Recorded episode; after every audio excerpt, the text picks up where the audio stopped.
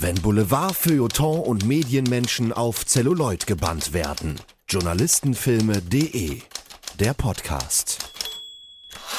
Hallo und herzlich willkommen zu einer neuen Episode von Journalistenfilme.de, der Podcast. Heute mit einem frühen Oliver Stone-Werk oder einem ganz wunderbaren und umtriebigen Namensvetter von mir. Ihr kennt ihn von famosen Filmpodcast-Formaten wie das ABC des Films, Spielfilmen und natürlich The One and Only Bahnhofskino. Die Rede ist natürlich von Patrick Lohmeier. Hi Patrick. Schön, Hallo, dass du es geschafft hast heute. Ja, natürlich habe ich es geschafft. Also eine Einladung wie dieser musste ich doch gerade zuvor. Also das ist irgendwie, oh. da, da führt kein Weg drum rum. Spannender Filmemacher, spannendes Thema. Gefesselt per Anfrage, ja, wunderbar, so soll es sein. Nein, freut mich wirklich, dass du dabei bist. Wie geht es dir denn? Ist, äh, unser letztes Gespräch ist tatsächlich jetzt ein Jahr her. Mhm. Da haben wir in Folge 10 über Brian De Palma's Sisters gesprochen. Jetzt äh, das Comeback von dir. Ich sag mal so, äh, wir gehen nicht zurück zu De Palma. Wir hatten ja so überlegt, ob wir tatsächlich noch mal einen Nachklapp machen, weil es gibt ja den ein oder anderen medienbezogenen Film von De mhm. Palma, mhm. einen Journalistenfilm, Fegefeuer der Eitelkeiten. Da haben wir uns nicht zu entschieden.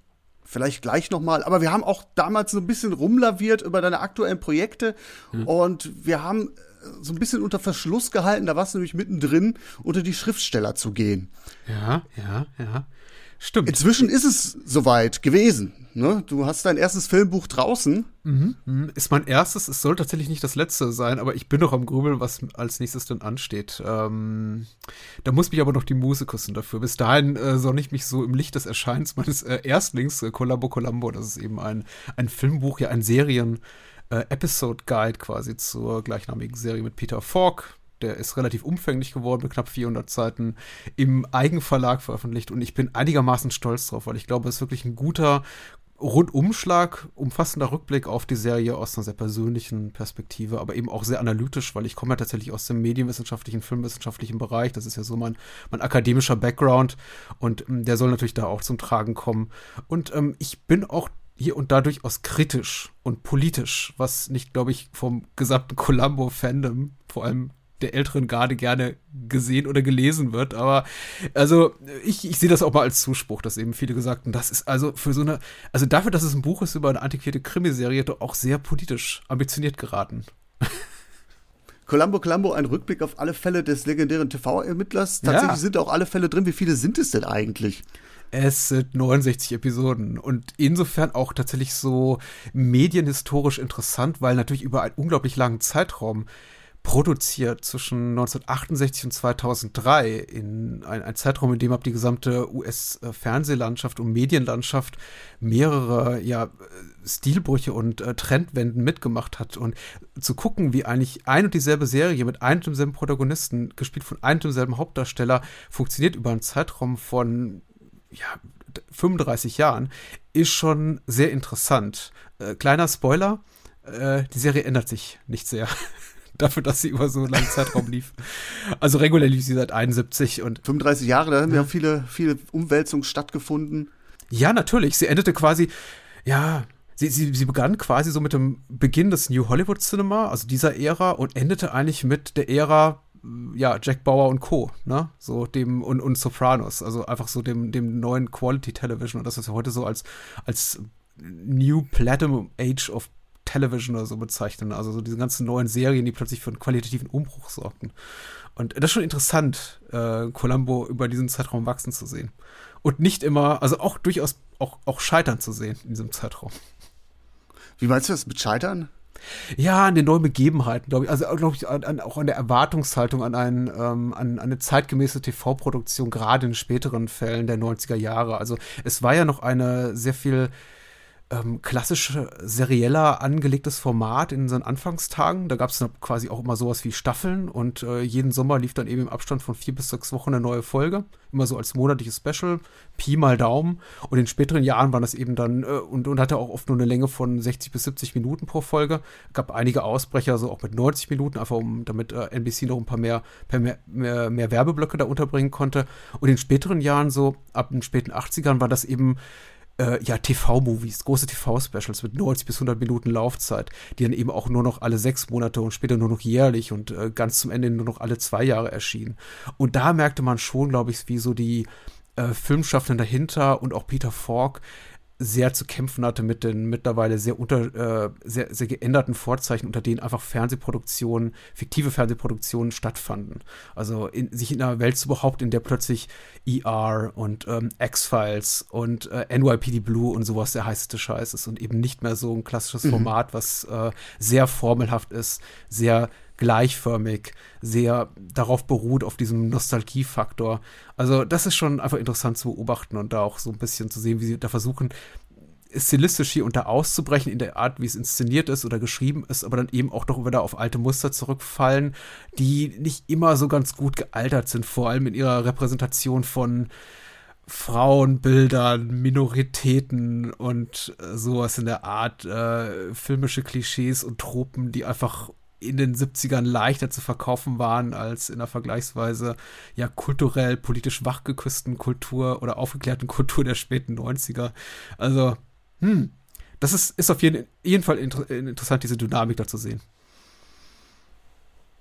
Das heißt, äh, das sind auch tatsächlich die äh, politischen äh, Sollbruchstellen, die du gerade angesprochen hast, auf die du angespielt hast, die durchaus mal eines, das ältere Publikum vielleicht mal ein bisschen aufrütteln könnten, ja. Unter anderem. Aber wenn du mich so fragst, ein ganz konkretes Beispiel ist ja zum Beispiel die Figur, die äh, Johnny Cash spielt, Tommy Brown in einer relativ frühen Columbo-Episode, der eben, und darauf, das ist eben so die Prämisse der ganzen Folge, sich einer ju jungen, jugendlichen Liebhaberin entledigt, unter anderem, die eben 16 Jahre alt ist, mit der er ein Verhältnis hat und dann eben später in der Serie, in dieser Folge eben nochmal gezeigt wird, wie er sich an, ein weiteres jugendliches Mädchen ranschmeißt. Ihr, glaube, ihr Alter wird nicht genannt, aber auch sie sieht kaum älter aus als 14, 15, 16. Und ich glaube, ähm, Anfang der 70er ging das noch so durch als, ja, es hat irgendwie so ein bisschen so eine Hallodri-hafte Type. Er steht eben auf junge Frauen, er hat eben da ein besonderes Geschmäckle, aber er ist eben Johnny Cash, ne? Und ähm, der darf das eben so. Heute, muss ich mal sagen, mit so einem politisch etwas wacheren Blick, konnte ich mir den äh, Kommentar zum Beispiel nicht verkneifen, dass es sich bei Tommy Brown, der von Johnny Cash dargestellten Figur, offensichtlich um Mann handelt mit möglicherweise pädophile Neigung. Ich glaube, das ist der originale Wortlaut, den ich gebrauche.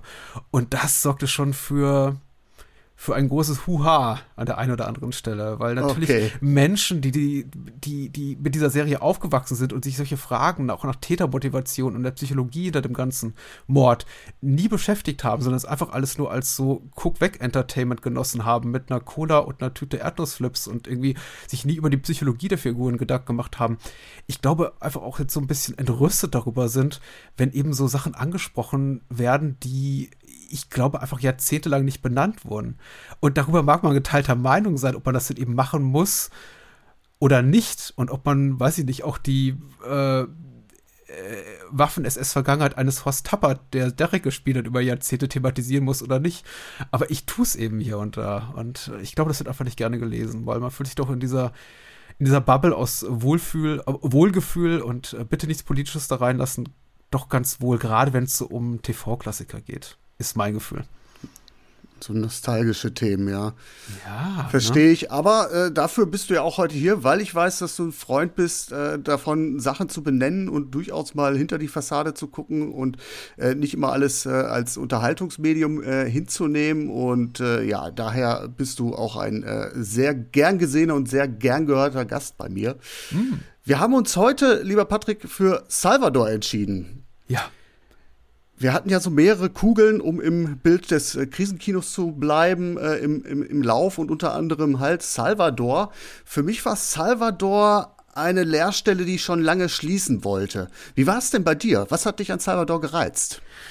Mm, erstmal die Tatsache, dass ich ihn lange, lange Zeit nicht gesehen habe. Und äh, auch die Erinnerung daran, dass ich früher zu Oliver Stone eine gefühlt relativ enge Verbindung hatte, oder ich war zumindest sehr investiert in das Kino des Oliver Stone, so aus seinen Anfangstagen, so möchte ich behaupten, Mitte der 80er bis Mitte der 90er Pi mal Daumen, ne? Mhm. Wall Street, JFK, Platoon, ähm, geboren am 4. Juli. Das waren schon, also maßgebliche Streifen meiner Kindheit und Jugend und ich war da sehr, sehr interessiert dran.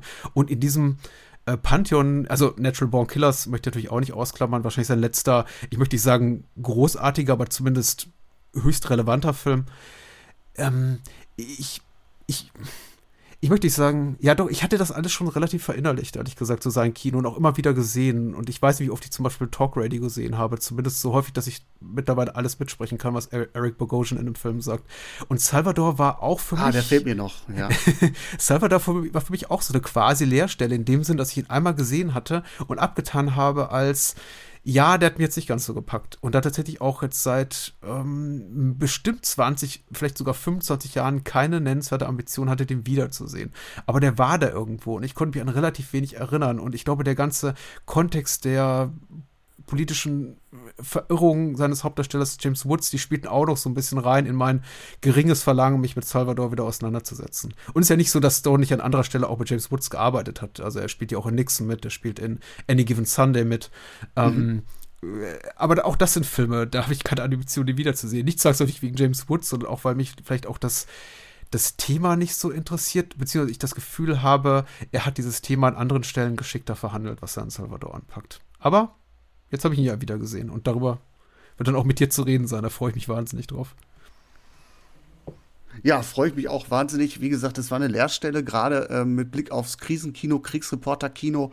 Da habe ich ja ein, äh, ein, Herz für, interessiert mich wahnsinnig, weil ich auch selbst äh, das als Berufsfeld sehr, sehr spannend finde. Ich komme aus dem Journalistischen, hatte aber nie die Ambitionen oder den Mut oder die Möglichkeit, in die Kriegsberichterstattung ähm, einzusteigen. Und ich finde das halt wahnsinnig spannend. Warum machen Leute sowas eigentlich? Warum äh, setzen sie ihr Leben aufs Spiel, indem sie ins Krisenregionen reisen? Und äh, es ist ein schwieriges Berufsfeld, äh, auch wahnsinnig spannend, weil es da, glaube ich, auch keine Leitfäden für gibt. Es ist irgendwie so eine, so eine Faszination, die ich habe und die ich da auf journalistenfilme.de auch ja irgendwie fröne, versuche dahinter zu steigen. Vor nicht allzu langer Zeit da auch eine Podcast-Folge zugemacht zum Thema Kriegsreporter, Kriegsberichterstattung, Mythos Mythos Realität, wo ich äh, mhm. diverse Klischees und Tropen aus diesen Filmen abklopfe, mithilfe einer echten Kriegsjournalistin, Düsen Tekal, die dann einfach mal sagte so, ja, was sind denn da Klischees? Äh, wie sieht das aus? Welche Erfahrung hat sie da eigentlich gemacht? Was stimmt, was stimmt nicht? Und äh, ja, ich kehre da einfach immer wieder zurück, weil ich auch ähm, dann kommt noch ein anderes Fable von mir dazu. Äh, an mir ist ein kleiner Historiker verloren gegangen und ich finde es wahnsinnig spannend. Du lernst über diese Filme, über die weitere Beschäftigung mit diesen Filmen viel über die Welt, Weltgeschehen, Konflikte, über die du wahrscheinlich sonst ja nie gelesen hättest. Äh, das finde ich halt wahnsinnig spannend. Oliver Stone, ja, da stimme ich so bei dir äh, mit ein. So dass die erste Hälfte seines Schaffens, das ist auch was, was mich in meiner Jugend begleitet hat. Äh, Natural Born Killers hast du angesprochen, Platoon, JFK. Gerade JFK ist ein Film, den ich immer wieder gerne einlege. Gehört zu meinen Lieblingsfilmen. Äh, wohl wissend, also damals äh, das ganze Verschwörungsflair, das hat mich mitgenommen. Äh, ja, total. Der Film, der Film guckt sich ja heute sehr, sehr anders als damals. Das finde ich eben auch so stark an dem Film, weil viele Filme sind irgendwie in meiner, also auch, auch, qualitativ wie, wie, wie inhaltlich in meiner intellektuellen Rezeption sehr, sehr festgenagelt. Also die ändern sich nicht mehr groß mittlerweile. Ja. Aber JFK ist natürlich heute ganz anders ähm, guckbar in einem Zeitalter, in dem eben sowas wie, wie, wie Fake News und Verschwörungstheorien ganz anders verhandelt werden als damals vor 30 Jahren, als eben, als eben damals, als ich im Kino da saß. Und ich habe den zweimal im Kino gesehen, weil ich natürlich nichts verstanden habe mit damals 13. Ähm, ist natürlich starker Tobak. Ja, deswegen ich, ich, gucke ich auch JFK immer gerne wieder, tatsächlich, ja. Ja, das war so eine Zeit, als Verschwörungstheorien irgendwie noch cool waren. Ne? ja, natürlich. Siehe äh, Agent Mulder in X-Files. Das ist heute auch teilweise schwer erträglich. Ja, genau, genau. Aber äh, es ist natürlich klar, aus heutiger Sicht, also gerade die Filme von Oliver Stone erfordern da auch noch mal eine ernsthafte Beschäftigung mit den vertretenen Positionen. Gerade bei JFK, wo ich damals gedacht habe, so, was der da aufs Tableau zerrt, äh, wenn das stimmt, dann muss die Geschichte neu geschrieben werden. Und mit dem Wissen, was ich heute gelesen habe über diesen Garrison, den Anwalt, ähm, wie gewisse Theorien zustande gekommen sind, dann ist das natürlich schon auch, ähm, ja, der Begriff fällt ja häufig im äh, Zusammenhang mit äh, Oliver Stone, manipulativ. Mhm. Äh, und ich denke, da kommen wir auch nicht drum rum, da mal drüber kurz zu sprechen, wenn wir uns Salvador vornehmen. Aber lass uns doch mal sanft in den Film einsteigen, indem wir mal kurz den Inhalt des Films bündeln. Ich habe mir gedacht, ich mache es dir ein wenig heimisch und greife ein Ritual des Bahnhofkinos auf. Ah. Ich, zwar habe ich die äh, Zusammenfassung aus der OFDB mitgebracht. Okay, okay. Und du ahnst, wer sie geschrieben hat, ja? Vermutlich Moonshade. Natürlich, der große okay. Moonshade hat sich hier äh, heruntergelassen, um diese, auch diesen Film zusammenzufassen. Äh, ich trage mal ganz kurz vor, ist auch relativ überschaubar. Äh, der ziemlich heruntergekommene Reporter Richard Boyle, gespielt von James Woods, fliegt mit seinem Fotografenkollegen Dr. Rock, gespielt von James Belushi, im Jahr 1980 nach El Salvador, wo er den Kampf der rechten Militärregierung gegen die Rebellen dokumentieren soll. Er lässt sich auf ein gefährliches Spiel ein, als er beginnt, für beide Seiten zu arbeiten. Da die Regierung Bilder der Rebellen will und die Rebellen an der Popularität interessiert sind. Bald schon ist mitten in der Kampfzone sein und das Leben seiner einheimischen Freundin in Gefahr. Ja. Trifft es das? Ja, das ist relativ gut. Also man kann über die UFDB-Inhaltsangaben geteilter Meinung sein, weil sie natürlich auch immer stark qualitativ schwanken, aber so Moonshot-Inhaltsangaben sind eigentlich immer ganz einigermaßen akkurat. Ja, also ich finde das jetzt auch gut auf den Punkt gebracht, wobei ich jetzt an der einen oder anderen Stelle einhaken würde, was die Genauigkeit betrifft. Also ich glaube, Doc Rock ist kein Fotograf und auch ja. ähm, die Frage, ob er für beide Seiten arbeitet, die würde ich jetzt auch mal offen lassen. Aber ich glaube, wenn man so grob, äh, worum geht's, dann kann man damit, glaube ich, arbeiten. Möchtest du ein bisschen Hintergrund wissen zu, zu Bootshade und seinen Inhaltsangaben? Wenn du hast, also Moonshade war damals für mich, ich habe ja auch ein paar Sachen auf der OFDB geschrieben, für mich damals immer so ein, so ein, so ein God of OFDB. Ja, er Was sein Output rausgehauen hat und damals auch seine, seine, äh, sein, sein, sein Stil, der hat mich doch äh, sehr angetan, ja. Ich glaube, Output ist ja das Wort der Minute, denn wenn man das, äh, wie wir jetzt macht im Bahnhofskino und seit vielen Jahren diese OFDB-Inhaltsangaben vorliest, fällt eben schon relativ bald auf, dass äh, seine Inhaltsangaben immer aus einem sehr, sehr, sehr, sehr kurzen Zeitraum, nämlich 2000, 2001 stammen. Manche aus dem Jahr 2002 so Frühwerke quasi, ne? Äh, äh, ja, ich glaube nicht nur das, es sind eben auch ähm, quantitativ so viele, dass er die wahrscheinlich auch zum überwiegenden Teil geschrieben hat, ohne die Filme noch mal zu gucken. Davon gehe ich stark aus, weil ich habe jetzt darüber kein Buch geführt, aber ich meine, er hat allein im Jahr 2000, 2001 in diesen beiden Jahren mehrere tausend Inhaltsangaben geschrieben. Und es ist absolut Boah. unmöglich, außer er hat sich äh, dafür extra freigenommen, das alle Filme noch mal gesehen zu haben. Und ich glaube, daher kommen diese kleinen inhaltlichen Ungereimtheiten. Also er setzt manchmal die falschen Schwerpunkte oder benennt Figuren falsch oder schreibt ihnen, wie hier in dem Fall, einen falschen Beruf zu. Aber ja, gut, ich, damit kann man leben in der Regel. Ne? Aber er hat damit äh, gesorgt, dass die äh, OFDB auf jeden Fall gut gefüllt ist. Ja. Das muss man lassen. Also da findet man sehr, sehr wenige Leerstellen, was Inhaltszusammenfassung betrifft. Mhm. Ja, ich will da jetzt auch gar nicht so viel noch hinzufügen. Vielleicht einfach nur kurz, dass der Film Lautfilm auf wahren Begebenheiten äh, beruht. Ich betone Lautfilm, weil man da schon genauer hinsehen muss, was real ist und was nicht. Fakt ist, das Szenario in Salvador, El Salvador ist real in dem lateinamerikanischen Staat tobte zwischen 1980 und 92 ein schmutziger Bürgerkrieg zwischen linken Guerillas und der rechtsgerichteten Militärregierung. Und Fakt ist auch die Tatsache, dass sich die USA in diesem Krieg mehr oder minder verdeckt involviert haben, um da die amtierende Regierung zu unterstützen im Kampf gegen die äh, linken Revolutionären. Ähm, wir wissen, äh, dass wir hier noch im Kalten Krieg sind. Das Angstszenario der USA unter Reagan zu diesem Zeitpunkt ist, äh, dass sich der Kommunismus im geografischen Vorgarten ausbreitet. Kuba ist schon sozialistisch in äh, vielen anderen lateinamerikanischen und mittelamerikanischen Staaten ähm, gibt es Kämpfe zwischen links und rechts und äh, wir kennen die Domino-Theorie, die schon in Südostasien zur Anwendung kam, am Beispiel Vietnam, die besagt, wenn ein Land sozialistisch wird, kippen die anderen Länder und äh, dementsprechend äh, haben sich die Amerikaner sehr, sehr dafür interessiert, was da passiert ist. Gehen wir in den Film rein. Hm, hm. Vielleicht mal allgemein. Wie hat dir der Film denn gefallen? Ähm Gut. Schon eine schwierige Frage wahrscheinlich. Ja, es ist, mm, ja tatsächlich, weil ähm, es war gemischte Gefühle, möchte ich mal sagen, ohne dass es jetzt kulminiert ist in einem summa summarum so mittelmäßigen Qualitätsurteil, weil ich finde, der Film hat schon seine Momente, er hat allerdings auch ähm, Schwächen. Jetzt sind die Schwächen aber nie so schwach, dass ich jemals sagen würde, oh, ein absolutes Fiasko. Noch sind die starken Momente jemals so herausragend gut, dass ich sagen würde, okay, ein heimliches Meisterwerk oder zumindest vielleicht punktuell herausragend oder gar brillant. Also weder noch.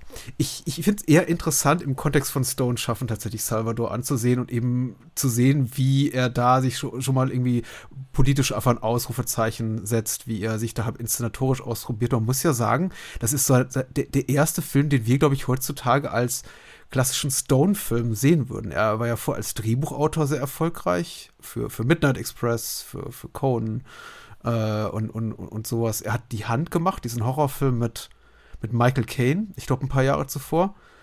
Aber Salvador war meines Wissens nach seine zweite große Regiearbeit und die erste, die so richtig in die Richtung, in die, in die Ecke politisches Kino ging. Also klar, sein Drehbücher ging auch in die mhm. Richtung politisches Kino. Ich meine, für Midnight Express wurde er auch wahrscheinlich zu Recht sehr angefeindet. Für seine Darstellung türkischer Gefängnisse. Die ist auch nicht so gut gealtert in jeglicher Hinsicht. Oder vielleicht auch doch. Ich, ich, ja. Dafür muss ich den Film noch mal sehen. Aber ähm, äh, in, in dem Kontext finde ich es eben interessant. Ich finde es auch unglaublich interessant, mich mit dem Film zu beschäftigen, was dem vorausgegangen ist. Ich habe zum Beispiel in diesem Buch von Matt Soller Seitz, was ich mir nochmal zur Seite genommen habe, The Oliver Stone Experience, eben so, da sind so Auszüge eines, eines Treatments drin von Stone, was sehr ähnlich klingt über den äh, Konflikt in den 50er Jahren in Guatemala, wo unter Eisenhower die Regierung gestürzt wurde, im Interesse irgendeines, äh, im Auftrag quasi eines, eines Wirtschaftskonzerns äh, Bitter Fruit heißt dieses Treatment oder soll dieser Film heißen. Und also sich damit auseinanderzusetzen und einfach zu sehen, wie ist ähm, Stone in diese Position, diese Lage reingewachsen, sowas wie äh, Salvador zu, zu realisieren, macht die Beschäftigung mit dem Film unglaublich äh, erfüllend. Also je mehr ich im Nachgang über den Film las, desto spannender wurde für mich das Ganze. Aber wenn es nur um den Unterhaltungsfaktor geht und darum, wie funktioniert der für mich als Film, ist der ästhetisch drehbuchseitig, schauspielerisch reizvoll oder irgendwie herausragend, würde ich sagen, ja, das passt schon alles. Das ist schon alles ganz solide. Das ist alles grundsolide. Aber ähm, so, ich würde ihn nicht als, als Höhepunkt in Stone schaffen bewerten. Ja, ich würde sagen, der ist was so äh, den Unterhaltungsfaktor betrifft, wenn man bei so einem Kriegsreporterstreifen darüber sprechen kann, schon sehr schmissig inszeniert. Ne? Mhm. Ne? Also du hast sehr, sehr viele Episoden, äh, es, es, knallt, pufft, zischt an, aller Ste äh, an vielen Stellen, äh, es ist schnell geschnitten, gerade die Exposition, die Figurenvorstellung, wie dir dieser Journalist Richard Boyle, gespielt von James Wood, vorgestellt wird, das ist knackig, zackig, ohne viel Ballast und das, sind zwei, zwei rasante interessante Stunden. Mhm. Ne? es ist, ist aber auch eben alles sehr, sehr konventionell, gerade zu Beginn, finde ich. Was nicht verkehrt ist, weil ich glaube, die, der, der Film hat nur sehr begrenzte Zeit. Das war eben auch eine Auflage von John Daly, dem Produzenten. Und ich glaube, der erste Workprint war Stone-typisch wieder weit über drei Stunden, der gesagt hat, nee, das Ding ist zwei Stunden lang. und unter der äh, Prämisse ist natürlich unter den Vorzeichen äh, nachvollziehbar, warum eben Stone sagt, ich habe einfach hier nur zehn Minuten, um die Figur von Doc Rock und Richard Boyle zu etablieren. Ich mache das eben mal so. Aber äh, das, das heißt nicht, dass ich solche Szenen wie zu Beginn, in denen eben äh, Belushi und Woods im, im, im Cabrio durch die Gegend fahr, fahren und Running on Empty von Jackson Brown plärt durch, durchs Radio gut finden muss äh, und, und dabei irgendwie mm. Whisky saufen, weil es schon sehr, sehr, sehr, sehr verkürzt ist, sehr verknappte Figurenzeichnung. Also da ist keine große Komplexität, äh, wird da zur Schau gestellt. Da, da sieht man eben Szene, der äh, James Woods da oder Richard Boyle von seiner Frau verlassen wird, dann säuft er sich da irgendwie fast, fast um, um Kopf und Kragen, hat, hat Streit mit seinem Chef, landet kurzzeitig im Knast und so weiter und so fort. Also da ist ist genug Exposition drin, die für einen ganzen Spielfilm getaugt hätte in den ersten zehn Minuten. Und das macht es eben für mich schon so ein bisschen so, so anstrengend wie konventionell. Ja, stimmt. Es ist ziemlich plakativ und du hast da eigentlich in den ersten zehn Minuten ein Panoptikum der Lasterhaftigkeit von Richard Boyle. Also wir erfahren wirklich alles, dass er anscheinend, äh, also dass er hoch dekoriert ist, dass er seine Meriten hat, aber eigentlich auch abgestürzt ist, die eine oder andere Redaktion schon geprellt hat, indem er dann quasi das äh, den Vorschuss für irgendwelche Jobs dann versoffen und verhurt hat und wirklich also von, von, von einem Moment er wacht auf, verkatert, plötzlich ist seine Frau weg äh, und äh, er landet im Knast und ist dann eigentlich schnell auf dem Weg hier, äh, sich woanders hin zu verziehen, um äh, in, in, in ein, ein, Land zu fahren mit Doc Rock. Äh, nach Guatemala heißt es, ne? da gibt es keine Bullen, keine Regeln, keine Gesetze, aber gutes Dope. Hatte so ein bisschen was für mich wie so ein ja, äh, Auftakt erinnerte mich tatsächlich an, an äh, Hunter S. Thompson, ne? So ein bisschen Gonzo-mäßig. Ja, ja, natürlich. Die äh, hier Figur von Doc Rock ist natürlich auch nicht nur namentlich sehr nah an Dr. Gonzo aus Fear and Loathing Las Vegas. Und äh, ja, ja, klar. klar. Es ist sehr, sehr rauschhaft. Ne? Natürlich nicht ganz so abgedreht, da auch doch konventioneller. Also, wenn wir uns jetzt mit Terry Gilliam vergleichen, ein paar Jahre später, mm. dann gebe ich dir recht, da ist natürlich, äh, das ist, das ist äh, ja irgendwie Baukasten. Sehe ich genauso. Ich weiß nicht, inwieweit die Figur von Doc Rock auf, äh, auf einer wahren Persönlichkeit beruht, aber ich kann mir natürlich auch gut vorstellen, also wenn wir eben berücksichtigt, wir befinden uns im Jahre, äh, wir befinden uns Anfang der 80er, dass ich, dass, dass er natürlich auch in seinem Namen bewusst die, diese Beat-Poet-Figur da referenziert, dass er eben bewusst auf Dr. Gonzo anspielt.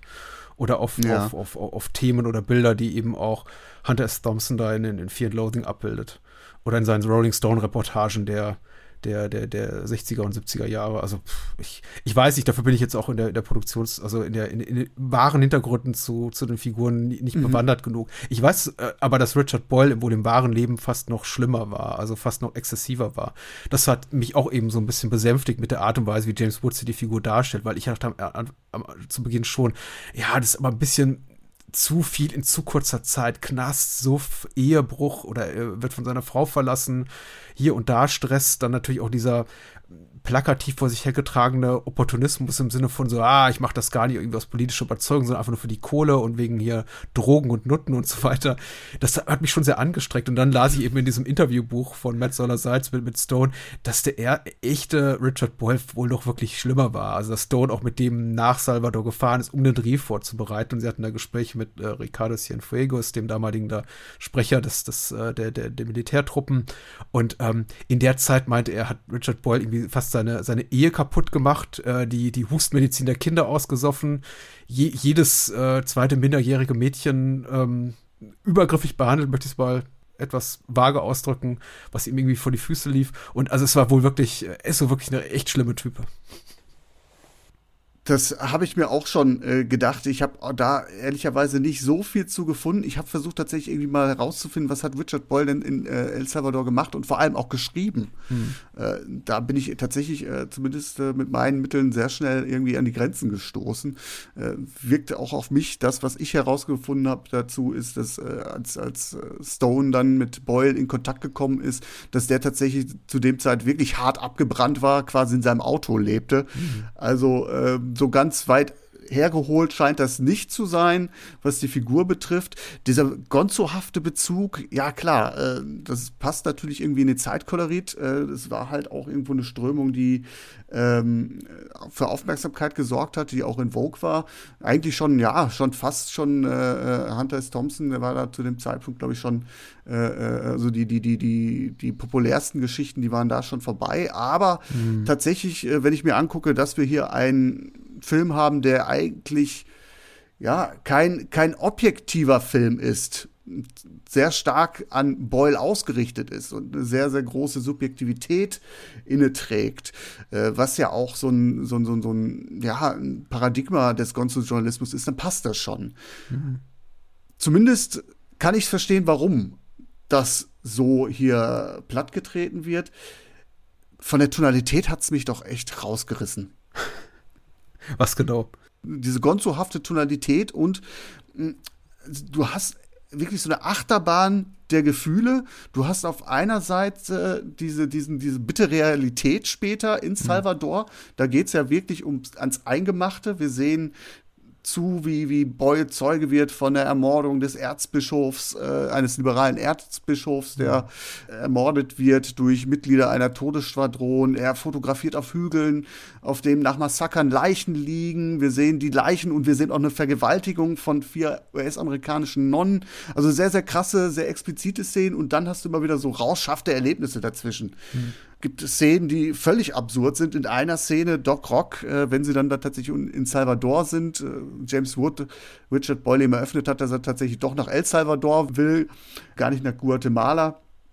Ähm, Doc Rock ist überhaupt nicht erbaut, sagt, äh, ich habe nur Beschissenes über dieses Land gehört und anfangs ist auch alles blöd und er hat eine allergische Reaktion oder vielleicht irgendwie ein Tripper, irgendwie, ich weiß es nicht genau, muss sich impfen lassen und dann ist er in so einem kleinen Dorf in El Salvador und wird von einer örtlichen Kräuterhexe behandelt, ne? Mhm. rammt ihm die Nadel mit einem verrückten Lachen in die, in die Arschpacken ja. und es gibt Szenen, da werden andere Journalisten, eine, eine Journalistin äh, auf einem Empfang äh, mit, mit LSD abgefüllt und ich denke mir so, was, was soll dieser Kontrast, was soll diese Fallhöhe?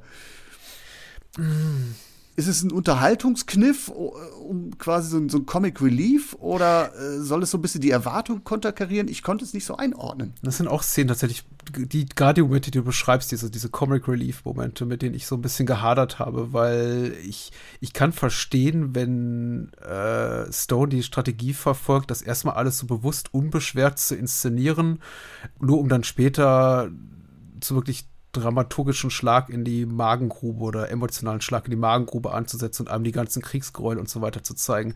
Aber wir sehen die ja relativ früh im Film. Dieser Moment, wo er eben mit seinem Kamera-Fotojournalisten-Kollegen da, John, John Cassidy, der von John Savage mhm. gespielt wird, da, da steht und quasi diese Leichenberge fotografiert, der ist ja relativ früh in dem Film. Und äh, die reden ja dann auch fast schon so ein bisschen, äh, die, die reden ja kom komplett entrückt mit so einer vorgeschobenen Professionalität von der, der Nobilität menschlichen Leidens und das musst du irgendwie, die große Fotografen schaffen, das auf ihren Fotos einzu, einzufangen und so weiter und so fort und reden von großen, von ihrem Berufsethos und ähm, zitieren da irgendwie die, die, die Lichtgestalten ihrer, ihres Metiers herbei und so weiter und so fort. Und in solchen Momenten sehen wir eben all schon die Gräuel, die dort vor sich gehen. Und trotzdem kommt Stone dann eben noch mal im Nachgang mit solchen Geschichten wie eben dieser, dieser Pauline Axelrod-Nummer, wo sie, äh, wo ihr Doc Rock Acid in den Drink oder sowas kippt und sie dann eben diese Rede halten muss und dabei fast vom, vom Podium fällt. Und ich denke mir, das ist irgendwie fast zu spät in dem Film. Auch, auch diese Szenen, diese, diese, genau diese diese Szene mit, mit uh, John Belushi, bei, mit James Belushi beim, beim Doktor, das ist, ähm, das ist eigentlich, also die, die, die, die, die fallen für mich einfach raus. Das ist einfach so ein Buch mit der mhm. doch sehr, mit, mit, mit dem Thema, das der Film auch verhandelt. Und ich, ich kann mir vorstellen, warum sie da sind, Vielleicht auch, weil einfach, nachdem Stone diesen Film von einer sehr, sehr langen Spielzeit von über drei Stunden auf zwei Stunden runterkürzen musste, vielleicht gesehen hat, oh, James Belushi hat am Ende des Films zu wenige Momente, in denen er noch glänzen darf. Jetzt müssen wir alle seine früheren Momente ähm, drin lassen und vielleicht machen es, weil eben James Belushi auch primär als der Bruder von John Belushi bekannt ist und als US-Komiker die Szenen drin, in denen er eben lustig sein darf. Aber sie vertragen sich für mich auch nicht so mit dem, mit dem Rest des Films und schwächen auch für mich so ein bisschen die, das, was ich als im weitesten Sinne als Botschaft des Films verstehe. Ja, genau, das sehe ich auch so. Das, wenn wir mit einem ernsthaften Thema konfrontiert werden und dann diese, ja, das sind ja Schelmstücke da. Das ist ja wie so ein, so, so, so Richard Boyle ab und zu oder gerade in der ersten Hälfte hat es halt irgendwie was davon, als würde er wie so ein Simplicissimus durch, mhm. durch äh, Lateinamerika stolpern. Klar, auch das kann ich, kann ich mir vorstellen, dass es auch gewollt ist, weil er da wie so eine Flipperkugel durch äh, El Salvador driftet. Ne? Also, dass, dass er eigentlich als, als Journalist gar nicht viel Einfluss hat, mhm. kann ich mir vorstellen, dass das eine Intention ist.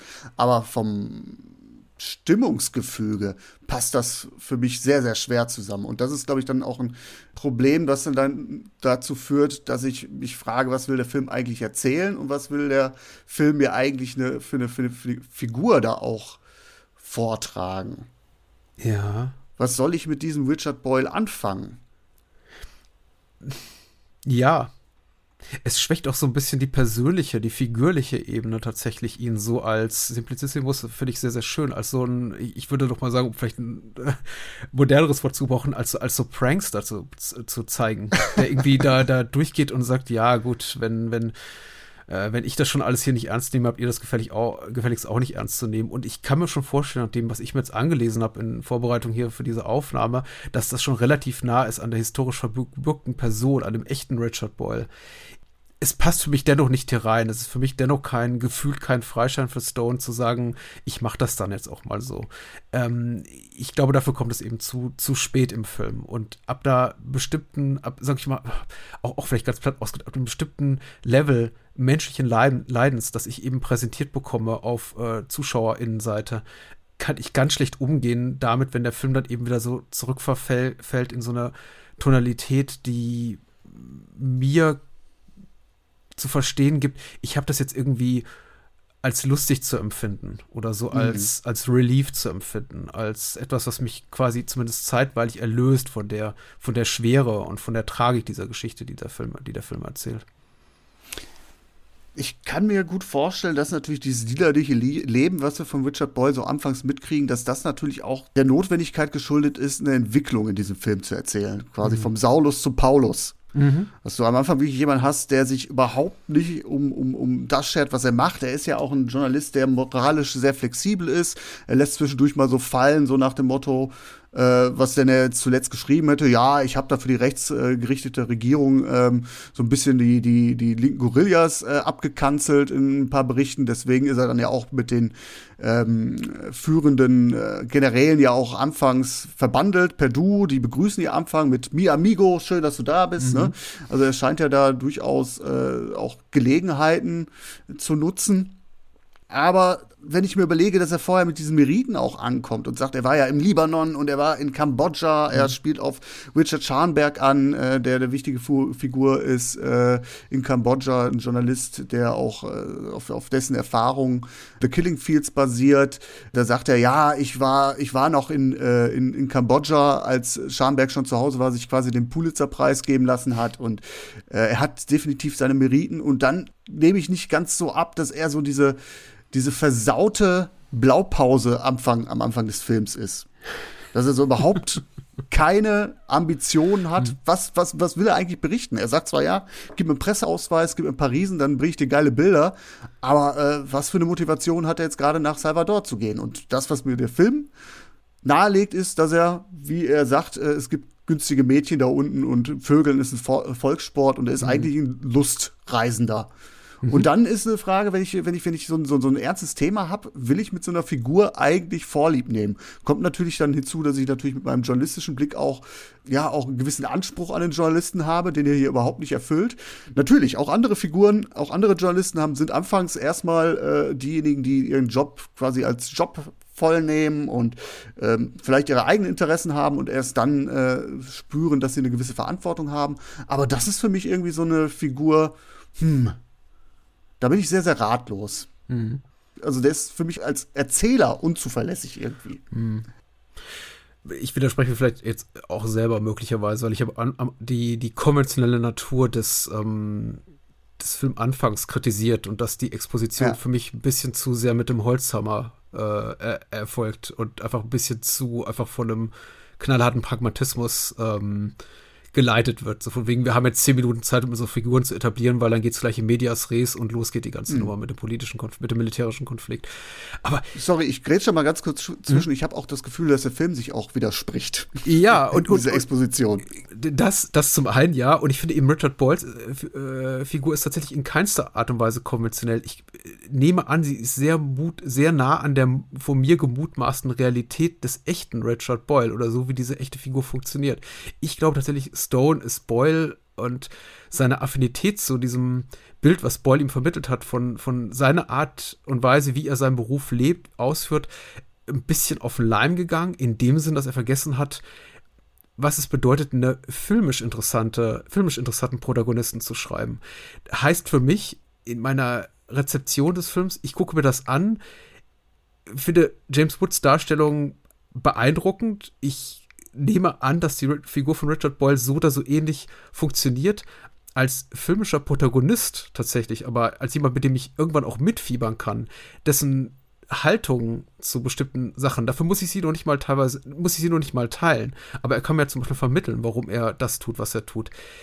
Ich kann dann zu keiner Sekunde des Films mitgehen. Also er bleibt immer tatsächlich mhm. mir, mir fern, weil er ist halt wirklich so ein, ein, ein, ein Thrill-Seeker, ein Lebemann, ein lustgetriebener Mensch, jemand, der politisch tatsächlich naiv ist, auch ähm, oft unbedacht handelt und sich in auch so einem gerne zur Schau getragenen Größenwahn sonnt, alterierend, aber er hat ganz wenige von diesen Momenten, introspektive Momente, in denen diese Figur mir vielleicht auch auf einer nonverbalen Ebene, indem er vielleicht auch einfach konfrontiert wird mit seinem eigenen Tun, mir der Film vermitteln kann, warum ich denn da mitgehen muss, warum ich jetzt mhm. äh, an, an dessen Seite mich durch diesen Film schlagen muss. Und so, das hat eben dafür, dazu geführt, dass ich den Film wirklich tatsächlich so thematisch unglaublich spannend fand und ich absolut ihm, ihm Respekt zollen musste in seinem Bemühen um größtmögliche Authentizität der Darstellung dieser Kriegsereignisse und der Konflikte, auch der moralischen, in, in, in, denen sich diese Figuren befinden. Aber in keinster Art und Weise hat mich der Film jemals unseren Protagonist ähm, mitgerissen, wie es eben wirklich gute Filmfiguren tun.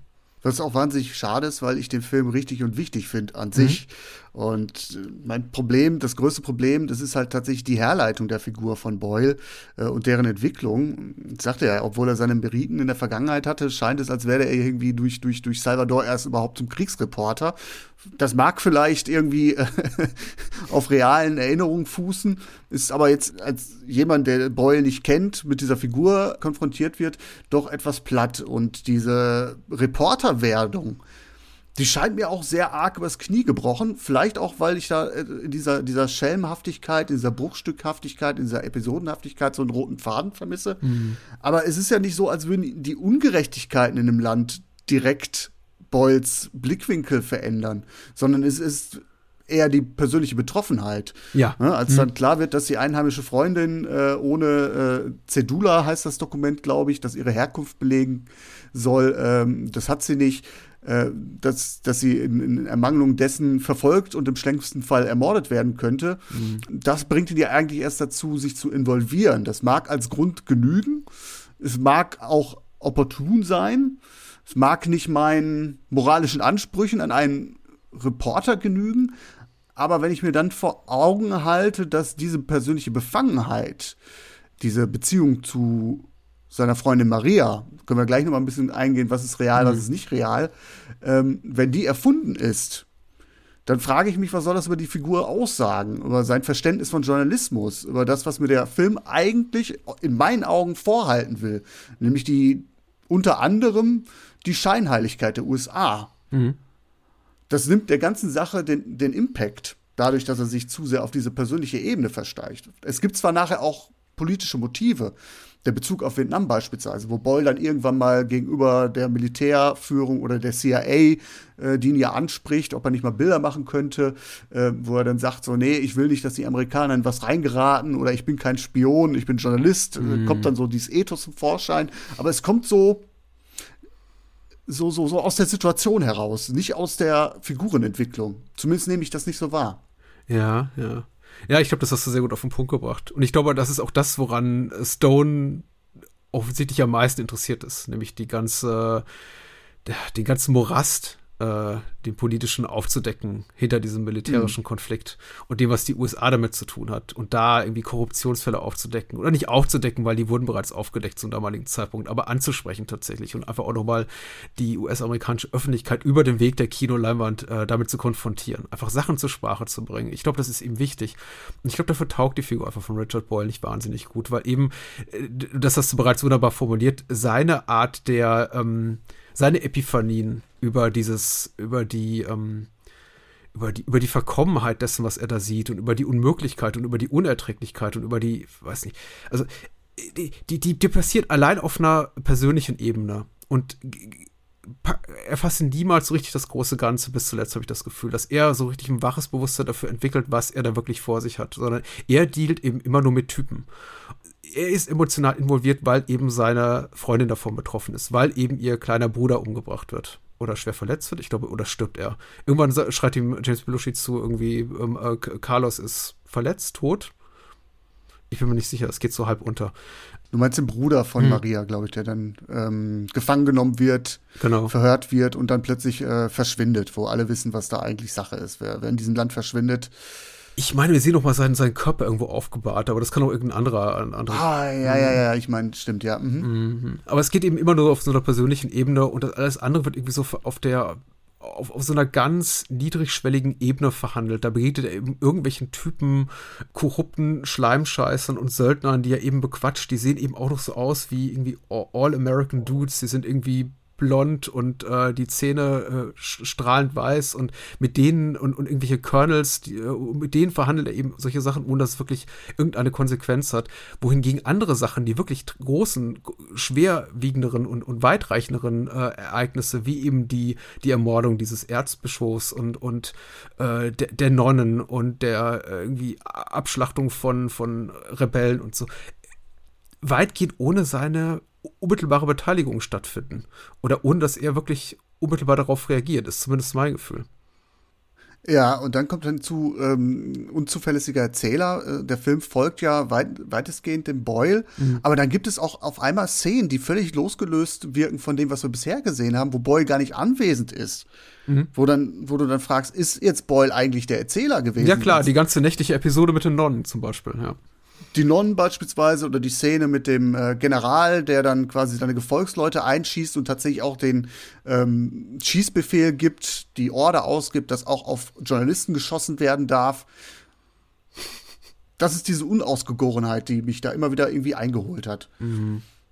Ja, ja. Also da, da fehlt einfach ein bisschen was. Und ich sag mal so, dieser, einen Film damit zu eröffnen, dass ein Reporter, und wir reden ja gleich noch ein bisschen über Krisenkino und über andere Beispiele, die irgendwie gut auf dieses, ja. äh, dieses Thema reinpassen, damit zu beginnen, jemanden erstmal zu zeigen, der einfach nur aufgrund seiner beruflichen Professionalität, seines gewählten Berufszweiges irgendwo ist, wo er eigentlich gar nicht sein will, aber eben seinen Job gut macht, ohne da jetzt äh, sonst wie involviert zu sein in das politische Geschehen ist ja vollkommen legitim. Ich erwarte nicht von einem mhm. Film, dass er da reingeht mit dem Protagonisten, der sagt, ich reise jetzt nach Salvador eben nicht nur wegen der Drogen, nicht nur wegen der Huren und sonst was, sondern eben auch, um mich da irgendwie politisch einzubringen und irgendwie Korruptionsfälle aufzudecken. Das erwarte ja. ich ja eben gar nicht. Aber ich glaube, das will der Film eben ab einer bestimmten Stelle tun. Und das ist ähm, problematisch ist hier, dass ich, ich glaube, mir diese Figur von Richard Boyle das nicht gut trans äh, transportieren kann. Wie er diesen auch ähm, ethisch-moralischen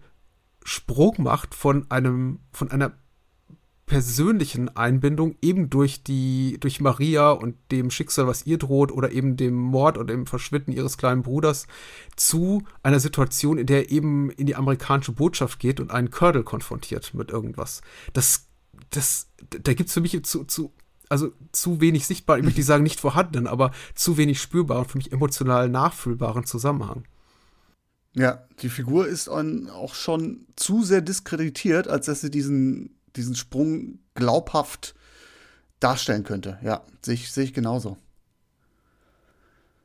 Dann kommt dann noch der Punkt hinzu, ähm, ich habe es ja gerade mal so angedeutet, was ist denn tatsächlich real und was ist Erfindung des Drehbuchs? Mhm. Und da kommt dann das zweite große Problem, was ich mit diesem Film habe, weil ich, ich sagte ja eingangs, dass ich den Film an sich sehr, sehr wichtig finde und auch die Botschaft von äh, Stone dahinter, also einerseits die, die Scheinheiligkeit der USA aufzudecken, aber in erster Linie auch vor allem die, die Gräueltaten in Salvador zu zeigen. Ne? Das ist ja auch ein sehr, sehr äh, äh aufklärerischer Film. Mhm. Äh, soll es zumindest sein. Äh, finde ich sehr, sehr wichtig. Und viele, viele der Ereignisse, die im Film gezeigt werden, die Ermordung des liberalen Bischofs, die Angriffe der Gorillas, die da gezeigt werden, auch die, Ermo äh, die, die Vergewaltigung und Ermordung der, der Nonnen. Das sind alles Eckpunkte, die hat es tatsächlich gegeben. Die sind in diesem Bürgerkrieg verbrieft. Mhm.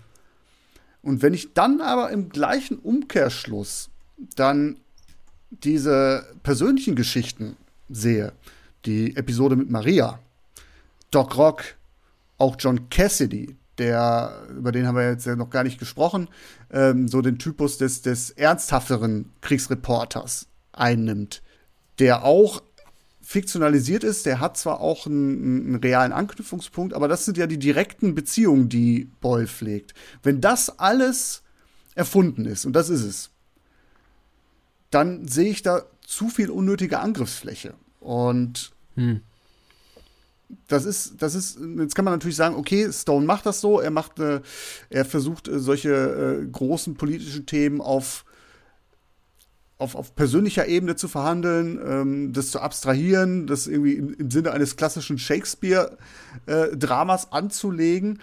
Aber wenn ich doch einen Film habe, der mir einerseits wahre Begebenheiten nahebringt und der Film sagt, er, er, er zeigt mir wahre Begebenheiten, mhm, mh.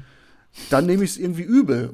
Wir haben ja es ja hier mit einer Situation zu tun, dass der Film am Ende die Credits, bevor die Credits abspielt, ja dann noch mal quasi in Texttafeln zeigt, was mit den und den Personen passiert ist, was mit Maria passiert ist. Dann bin ich schon geneigt zu sagen, das ist irgendwo auch Publikumsverarsche. Ja. Und ich bin da vollkommen bei dir. Das, ähm, dass das, ähm, die Ironie des Ganzen ist natürlich, dass Oliver Stone mit seiner Art des Kinos in den Folgejahren, in denen er zunehmend erfolgreicher wurde, und ich glaube im Grunde nach Wall Street haben sie ihm einfach eine Zeit lang zumindest die Paychecks einfach nur so zugeschmissen und er konnte im Grunde umsetzen, was er wollte. Ist ja auch mit der Art, wie er weiterhin Filme gemacht hat, dieses diese Herangehensweise legitimiert hat oder so als typischen Oliver Stone Touch oder die typische mhm. Oliver Stone Methodik etabliert hat. Irgendwann fingst du an, das gar nicht mehr in Frage zu stellen. Ich meine, wenn am Ende äh, von, von Talk Radio Barry Champlain erschossen wird und dann schreit ihm, Achtung, großer Spoiler, oh Gott, ja gut, beruht auch auf wahren Begebenheiten, das ist eben auch so eine Sache, viele seiner Filme beruhen auf wahren Begebenheiten, aber eben dann doch nicht, nämlich der Attentäter schreit ihm etwas entgegen und zwar antisemitische ähm, Diskriminierung, das ist aber nie klar, ob das jemals passiert ist. Aber auch dieser Film endet und beginnt mit, ja, das war eben so. Da basiert auf diesem Buch so und so, die Geschichte von so und so und basiert angeblich auch auf wahren Begebenheiten. Und das macht er immer und immer wieder, bis man, glaube ich, ab, ich weiß nicht mehr genau wann, aufhörte, das in Frage zu stellen, diese Herangehensweise. Aber kritisch betrachtet und das was du hier tust, ist ja, finde ich, auch vollkommen legitim. Hast du natürlich recht, einfach hier so einen Mix zu zeigen, so ein Hybrid aus äh, fiktionalisierten Darstellungen und Sachen, die wirklich historisch verbürgt sind und dann am Ende diese Texttafel reinzubringen mit und so ging es mit den Figuren weiter und dabei ja. nicht zu erwähnen, dass die Figuren möglicherweise gar nicht oder zumindest nicht in dieser Form jemals existiert haben, ist ähm, das ist schon Bold Move, ja. Ja, genau, genau. Und irgendwie dadurch, wie gesagt, so die, die Absolution für Stone im Kontext des Schaffen von Stones ist ja, ja, das ist ja quasi nur so eine Blaupause für sein späteres Schaffen. Er hat das ja schon immer so gemacht. Das darf man nicht, nicht so genau sehen. Genauso wie er heute eben auch, glaube ich, zurückblickt. Ich glaube, diese Lässigkeit hat er auch anno 92 nicht auf sowas wie JFK und sagt, ja, ich mache, ich wollte ja einfach nur mal Thesen anführen. Ich wollte ja nie was beweisen. Aber das glaube ich, das nehme ich ihm eben auch hm. rückblickend nicht ab. Also, und in dieselbe Kerbe schlägt äh, Salvador. Das nimmt nichts vom, Unterhalts vom Unterhaltungswert der Filme weg und von der äh, inszenatorischen Kompetenz. Aber ja, dieses Label ist, ähm, ist hochgradig unverdient in diesem Fall. Äh, ja, genau, dieses Label, ähm, wenn man es dehnt, ist es okay für mich. Äh, es, ist, es ist immer noch ein Film. Ein Film soll auch unterhalten. Das macht Salvador sicherlich, äh, indem er auch klassische publikumswirksame Erzählmuster anwendet, die ja auch nachweislich funktionieren. Warum werden Filme so gedreht? Weil sie ja natürlich auch einen gewissen Effekt erzielen sollen. Äh, dazu gehört es natürlich auch, dass man große globale Probleme durchaus mal auch auf eine Hauptfigur abwälzt, weil wir dadurch eine, eine größere Identifikationsfläche haben. Das das ist auch in gewisser Weise okay und es gibt Beispiele für Filme, wo das auch ganz wunderbar funktioniert, wenn große äh, Themenkomplexe auf Einzelfiguren reduziert, verdichtet werden. Ja, von mir ist auch, auch fiktionalisiert werden. Hm. Aber dann habe ich halt das Problem damit, wenn dann äh, gewisse Dinge auch verschleiert werden und ähm, ja, also da der Film dann nämlich nicht offen mit umgeht. Das ist dann irgendwo für mich die rote Linie. Ja, und ich verstehe das. Ich meine, wärst du zufriedener, wenn zu Beginn Stunde inspiriert von wahren Begebenheiten, was man ja auch mittlerweile, glaube ich, gerne macht? Ja, gut, jetzt bin ich ein Sonderfall, der dann natürlich dann auch nochmal wie so ein Bluthund hinterher ist und sich das nochmal anguckt. das ist natürlich dann auch irgendwie meinem, meinem, meinem Blick geschuldet. Mhm. Ja, ich als, als geübter Seher weiß dann, was heißt inspiriert und mhm. beruhend äh, und kann mir dann schon meine, meine Meinung bilden ich glaube äh, auch, auch trotzdem, trotzdem hätte ich die Probleme gehabt mit der Figur. Ne? Ich denke, das ist jetzt natürlich so ein bisschen die Kirsche auf dem, auf dem, äh, auf dem Kuchen gewesen, äh, was, was meine Probleme betrifft. Mhm. Aber das hätte für mich jetzt den Film jetzt nicht gerettet, der beileibe jetzt kein schlechter Film ist, aber arge Probleme mit sich bringt, finde ich. ich. Ich sag mal, das, was wir jetzt gerade hier diskutieren, nehme ich so kritisch beim Filme betrachten nicht wahr. Da geht es mir natürlich erstmal darum, spricht mich der Film tonal mhm. an, äh, in seiner Bildsprache, ist der Score beeindruckend oder eben nicht. Im besten Fall nehme ich ihn gar nicht wahr, sondern er trägt einfach die Bilder des Films und so weiter und so fort. Und erst danach fange ich ihm an, darüber Gedanken zu machen, ist das denn auch alles so, ist der Film korrupt? in der Art und Weise, wie er mhm. seine Geschichte erzählt. Und ich, ich würde nicht so weit gehen und sagen, das ist irgendwie ein amoralischer Film und Stone hat sich hier schwerer e, ethisch-moralischer Ver Verbrechen irgendwie schuldig gemacht, weil er irgendwie bestimmte Sachen so und so tut. Aber es ist schon so ein merkwürdiges Hybrid eben aus klassischer Filmästhetik und einem, einem filmischen Narrativ, wie zum Beispiel auch dem dramatischen Tod von, Achtung, Spoiler, ja, von, von John Cassidy, also der von John Savage gespielten Figur, was die, die eben auch nochmal sein Tod als so ein bisschen bitter ironischer Gegenpunkt oder Gegenstück funktioniert zu einer früheren Szene, in der sie eben quasi ne, darüber reden, über die, die, äh, wie, wie, wie, nennen sie das, die, die Nobilität menschlichen Leidens, die sie irgendwie auf, auf, auf, äh, Foto, auf, auf Fotos bannen möchten. Und dann stirbt er eben und es ist total dreckig. Und sein Tod ist überhaupt ja. nicht, da, da ist nichts Heroisches und nichts Nobiles drin, sondern es ist eben einfach nur ein dummer und letzter Konsequenz eben auch sinn, sinnloser Tod in doppelten Sinne, weil menschliches Leben wurde geopfert und das äh, sein Werk, die ganzen Fotoaufnahmen werden eben dann sp später zerstört. Und da, da ist er eben wieder unglaublich filmisch fiktiv und ja, vielleicht auch konventionell, aber für mich auch irgendwie durchaus irgendwie als, als klassisches Hollywood-Unterhaltungskino tauglich. Und dann ist er wieder an anderer Stelle unglaublich unglaublich präzise und unglaublich spezifisch in der Art und Weise, was er eben reinbringt, um einen daran zu erinnern, dass das hier wirklich auf wahren Begebenheiten beruht. Und wir haben mhm. ja die Szene mit den Nonnen jetzt, glaube ich, schon mehrmals, mehr als einmal angesprochen. Die wäre eigentlich gar nicht, muss man mal so sagen, nötig gewesen, um die Geschichte zu zähl, erzählen, die er, die er erzählt. Äh, ich glaube, der, der Mord hier an dem Erzbischof schon, weil das eben auch ein, ein, ein politisch sehr, sehr wichtiges Ereignis war mit einer enormen politischen Tragweite. Ähm, aber die, die, dieser Mix eben aus offensichtlicher filmischer Fiktion und diesen ganzen Based on True Events äh, äh, Szenen, der macht es eben so ein bisschen merkwürdig. Das hat eben wirklich so, so ein Geschmäckle. Also auch vermittelt einem auch ja. schon beim Sehen, ohne jetzt irgendwie darüber nochmal retrospektiv das große Fass aufzumachen, schon beim Sehen so das Gefühl so, hm, woher kommt das denn nun? Das ist aber ganz anders als das, was wir gerade eben noch gesehen haben. Auch das Ende, ich meine, ich finde, das ist ein gutes Filmende, was er jetzt zeigt, aber das hat eben auch ein, ein Pathos und ein, ja, Hollywood-Kitsch vielleicht auch im besten Sinne, weil ich bin da überhaupt nicht äh, unempfänglich für. Also ich mag ja Hollywood-Kitsch tatsächlich. Aber es ist eben auch als Ende so konventionell, dass ich mir denke, das, das, da ist einfach ein Bruch drin mit dem, was wir hier teilweise zuvor ja. gesehen haben. Ja, ich, ich sehe es jetzt ja auch nicht so, dass es jetzt, äh, also diesen moralischen Aspekt hat Stone mich jetzt irgendwie damit belogen. Äh, das ist eine große, ein großes Fass, was man da aufmachen würde. Ich sehe eigentlich eher so die Implikation, dass er sich unnötig ein Bein stellt, weil mhm. wenn du die zeitgenössischen Rezeptionen anguckst, da war der Film ja auch heiß diskutiert, weil er ja mit der äh, gängigen ähm, politischen Meinung ja auch gebrochen hat. Und damit hat Stone in vielen Kritiken auch Einfallstore geöffnet durch diese bewussten äh, Verdichtungen mhm. und, und, und persönlichen Erfindungen, wo man dann sagt, so, wenn die nicht gewesen wären, dann hättest du diesen Kritikern nicht äh, die Munition gegeben, die dann gesagt haben, ja, Stone verherrlicht hier die, die, die, äh, die linke Guerilla und beschäftigt sich gar nicht so wirklich damit, was die, was die, äh, äh, also diese klassischer Whataboutism, ne? Mhm. Also äh, die, die Rechtsmilitärregierung ist schlecht, aber die, äh, die Linken sind auch schlecht. Und genau in diese Diskussion, ich habe mir ein paar Kritiken angeguckt, die entspinnen sich. Mhm. Das ist natürlich weit hergeholt, also allein diese, diese Argumentationskette zu verknüpfen, ist ja logisch ja auch nicht sinnvoll, aber ich glaube, da hat sich der Film da selbst ein Bein gestellt mit. Äh, möglicherweise. Aber ich, vielleicht ist das auch schon, ich, ich, ich glaube, für die Zielgruppe, die uns jetzt gerade zuhört, äh, ist das legitim, diese G Gespräche zu führen. Ich versuche mich dann eben ja. auch so ein bisschen, mich äh, empfindungsseitig zu transponieren in die, in die Zielgruppe, die wirklich einfach nur ins Kino geht und sagt, ich möchte jetzt einfach hier, einen, hier einen soliden Polit-Thriller mit ein paar Actionspitzen sehen. Und ich glaube, die dürfte ganz zufrieden da rausgehen. Ja Denke ich, denke ich auch. Also es klingt jetzt ein bisschen drastischer, als es war.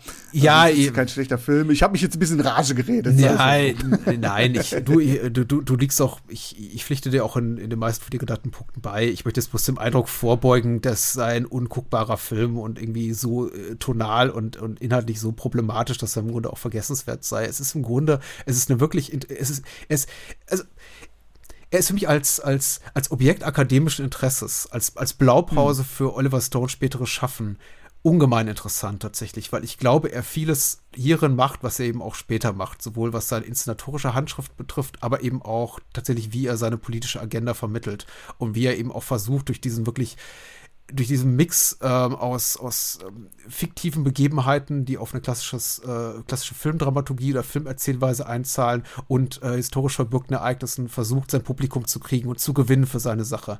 Und interessant ist einfach Salvador in dem Sinne, dass es hier, ihm hier nicht so besonders gut gelingt, finde ich.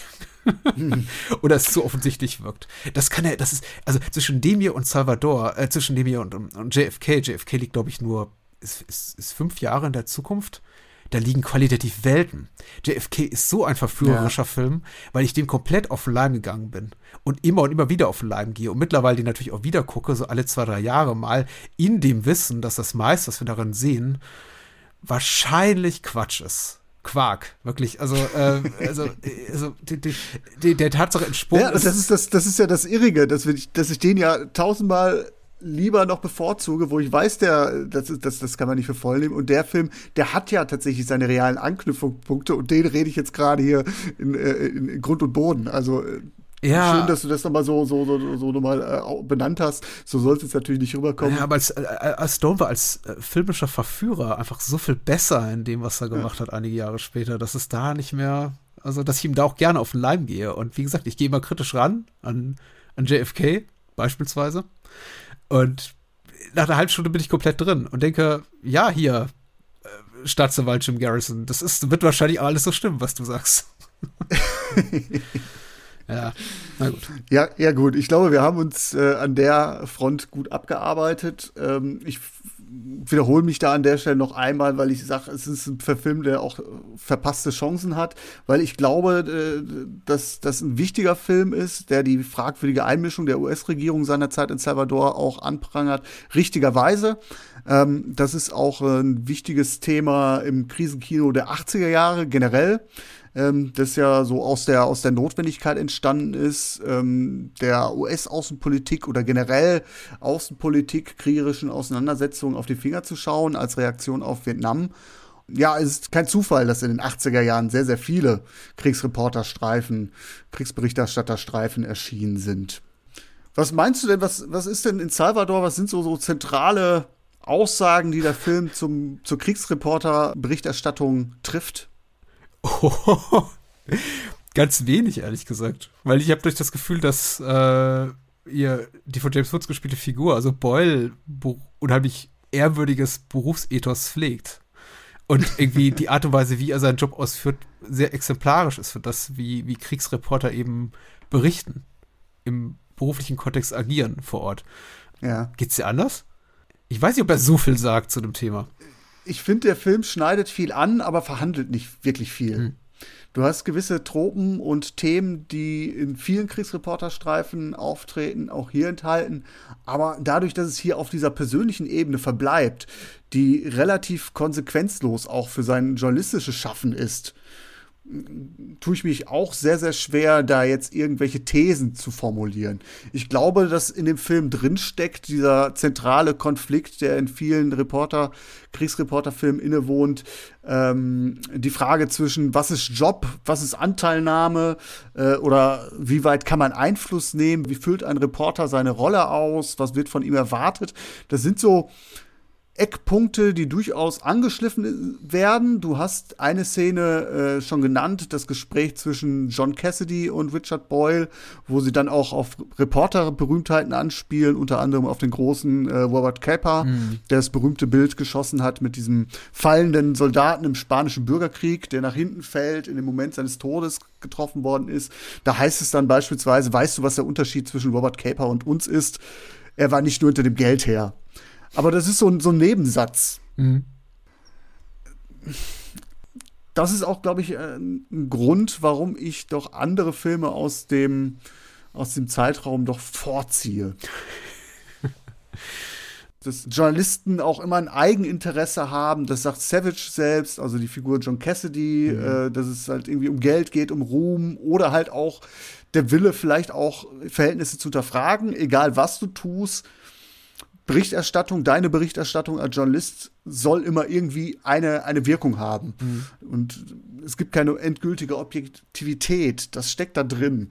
Aber ohne, dass es halt irgendwo durch journalistische, konkrete journalistische Beispiele, Begebenheiten in dem Film benannt, gezeigt und verhandelt wird. Hinter was sollte denn ein guter Kriegsjournalist oder Krisengebietjournalist her sein? In den äh, Augen von äh, hier, so, so, wie es John Cassidys Figur, hier fiktive Figur, was wir mal sagen, äh, hier Caper zuschreibt, weil ich kenne tatsächlich ihn nicht so gut oder sein Schaffen. Nach der, nach, nach der Größe, nach der Tragik? Ich denke, das ist ein Motiv, das in mehreren Oliver Stone-Filmen zum Tragen kommt und mhm. das ist zwar hier diese, es ist irgendwie ein Kreuzzug, was, was Cassidy macht, ein Kreuzzug für die Wahrheit. Er stirbt für die Wahrheit nachher. Mhm. Das ist natürlich auch ein sehr, sehr subjektiver Begriff, Wahrheit. Was ist Wahrheit? Das wird ja auch hier in dem Film deutlich, dass es verschiedene Parteien gibt und jede Partei auf ihre eigene Außendarstellung einzuwirken. Mhm. Ja, ja. Ich tue mich da auch sehr, sehr, sehr, sehr schwer, ich, da konkrete, konkrete Beispiele zu benennen. ich ich finde es auch, ich, ich auch wirklich schwierig. Ich habe auch viel über das Gespräch nachgedacht, was zum Beispiel hier äh, Boyle und, und, und Cassidy führt. Und habe ich auch gefragt, worauf wollen sie eigentlich hinaus? Dass die Bilder von hm. diesem Fotografen, diesem legendären, den sie da an, an, anhimmeln, größer sind, weil sie eine wahrhaftige Geschichte erzählen, weil sie eben das menschliche Leiden hinter dem äh, nackten Foto zeigen, das, äh, das Ausmaß des Grauens und so weiter und so fort. Ich ähm, habe ich auch gefragt, worauf wollt ihr eigentlich genau hinaus? Will darauf auch vielleicht auch Stone hinaus, äh, Bildern eine Größe zu verleihen, die einfach über das rein, über, über das, was sie abbilden, hinausgeht? Hat er deswegen zum Beispiel diese Opening Credits so gestaltet, wie er es eben tut und diesen, diesen Clip gezeigt von diesen Menschen, die vor dem Regierungsgebäude, mhm. glaube ich, erschossen werden oder exekutiert werden, äh, ja. gezeigt und dann mit dieser schmissigen Georges Delrue Musik unterlegt und, und, und so irgendwie äh, Frames rausgeschnitten und reingezoomt wie blöde und äh, also ich, ich habe mich eben auch gefragt, was ist hier die was sieht Stone in dieser Journalistenfigur. Und ist es das, was ich sehe oder sehen will? Ist es überhaupt interessant? Also mich hinterlässt der Film an der Stelle auch ein bisschen ratlos, ganz ehrlich. Ja, also als in der Szene, als John Cassidy äh, stirbt, übergibt Cassidy der, mit seinem letzten Atemzug ja nochmal Negative von ja. Bildern, die er geschossen hat. Und Richard Boyle verspricht ihm quasi diese Bilder, äh, diese Aufnahmen außer Landes zu schmuggeln. Und das ist dann nachher nochmal im, im, im Finale ja nochmal das ganz große, ähm, ja, das ganze, ganz große Spannungsmoment. Kommt er mit seiner Freundin äh, und dem Kind äh, über die Grenze und gelingt es ihm, diese Aufnahmen zu schmuggeln. Und er schafft es ja nachher. Ähm, und es wird in dieser Texttafel auch gesagt, äh, diese Bilder wurden veröffentlicht. Ja. Stimmt, die wurden nicht alle zerstört. Ja.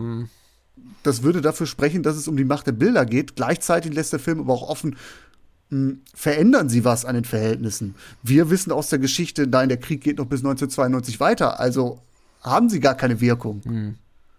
Ich habe auch überlegt, ob da irgendwie äh, Salvador, ob da vielleicht irgendwie eine Erlösermetapher hintersteckt. Hm. Äh, Salvador äh, heißt im Spanischen und Portugiesischen so viel wie, wie Erlöser, Heiland. Ist John Cassidy irgendwie ein Erlöser? Es stirbt ja auch relativ, also es ist nicht, nicht, nicht feierlich, aber ich, ich sehe da irgendwie so eine, mm, ja, es ist schon irgendwie ein Märtyrertod.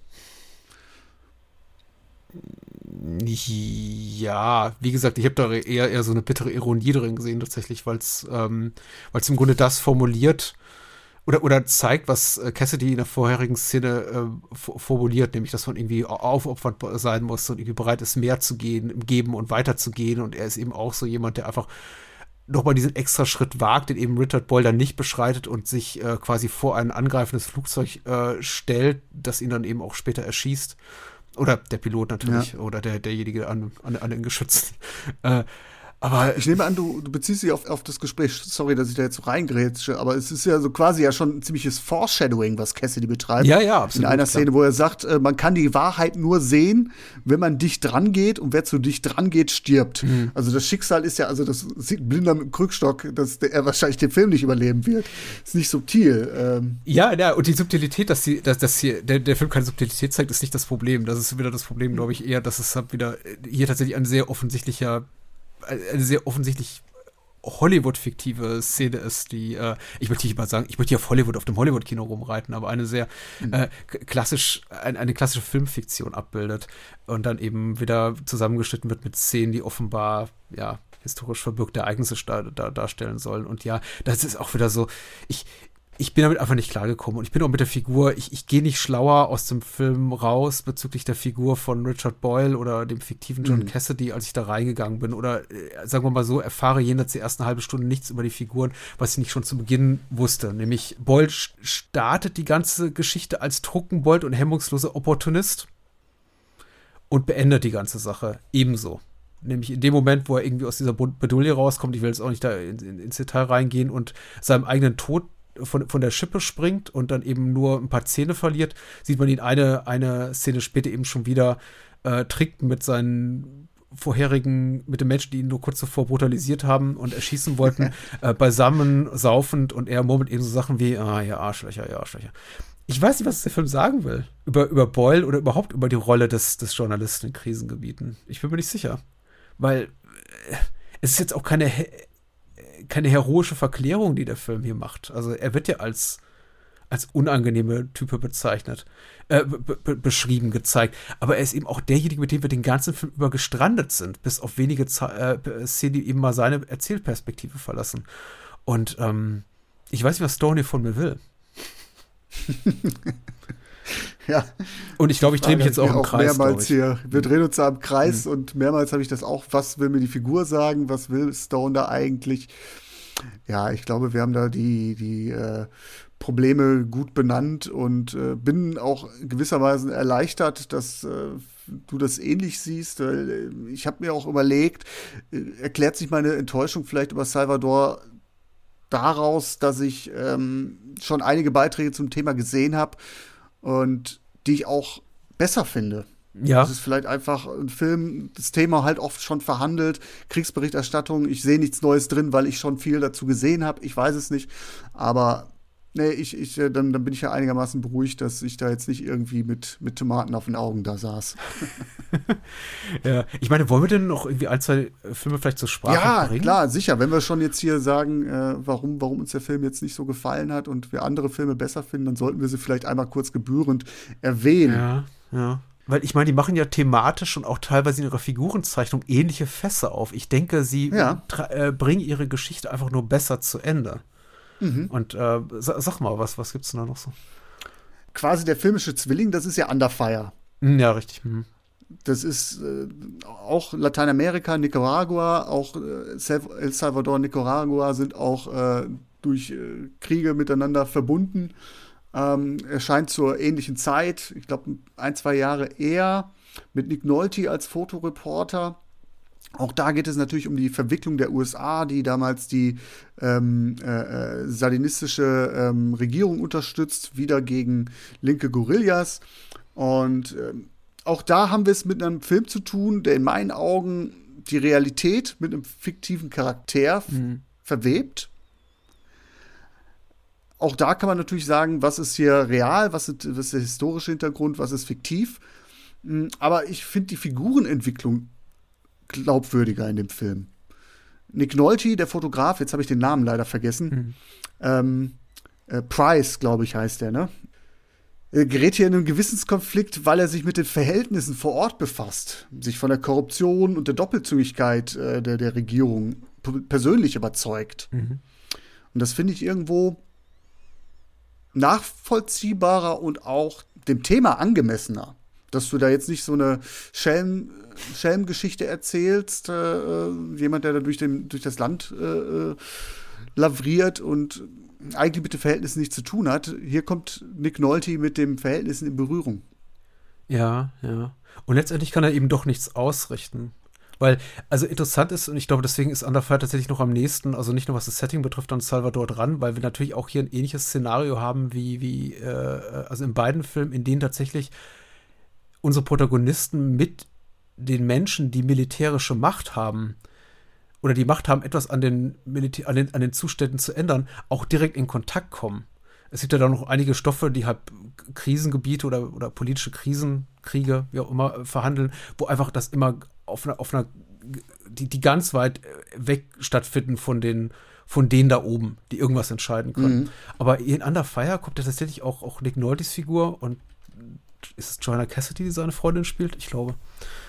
Ja, ja, ja. Die direkt mit den, mit den Anführern der Rebellen in Kontakt und mutmaßen sogar den Großteil des Films über, dass sie wirklich direkt an die, an die, ja, hierarchische Spitze dieser, dieser Rebellenbewegung rankommen, bis sich dann eben rausstellt, ach, der ist eigentlich tot, aber soll eben, es soll eben so inszeniert werden, als ob er noch lebt und, und so weiter und so fort. Müssen dann aber eben im Laufe des Films, im späteren Verlauf, ihr, ihr, ihr Handeln als, als obsolet betrachten oder sogar noch schlimmer, die Erkenntnis äh, gewinnen, dass sie missbraucht wurden für, für die Zwecke anderer und ähm, dass das, was sie im Grunde tun, nichts auswirken kann. Und sie da Ende dann doch gestrandet sind, nur in ihrer Rolle, die mit den einhergehenden Limitationen einer äh, von Kriegsberichterstattern, die eben natürlich starke Bilder verkaufen können, die, und ich glaube, die wollen, ich glaube, das ist so der Anspruch des Films, der über allem hängt, unbedingt auf, aufs, aufs Cover des Time Magazines kommen wollen. Da wird ja auch mit der Figur von Gene Hackman äh, ver verhandelt, so, wer, wer schafft es als Erster und so weiter und so fort, auch so ein bisschen Spiel, was Spielerisches hat das Ganze ja auch. Das hat ja auch was Schelmhaftes. Aber es hat eben auch am Ende eine ganz große Tragik, weil da eben so der, der Erkenntnisgewinn steht, im Grunde können wir gar nichts ausrichten. Und das ist eben auch für mich finde ich, macht der Film eben eine ähnliche These auf wie zu Beginn Salvador, aber er denkt sie konsequent zu Ende. Und das Ende mag einem nicht gefallen, aber es ist für mich zumindest eine, ein, ein, ein schlüssig zu Ende gedachtes oder auch filmisch formuliertes Narrativ. Während Salvador eigentlich komplett offen endet und sich der, der faulsten aller äh, äh, erzählerischen Handgriffe bedient, nämlich der, der Texttafel, die dann sagt, und so ging es weiter und am Ende wurde doch noch irgendwie alles gut. Abgesehen äh, natürlich vom, vom, vom, tollen Jerry Goldsmith-Score in, in Under Fire, der fantastisch ist. Also ist auch ein inszenatorisch sehr, sehr toller so, Film. Ja.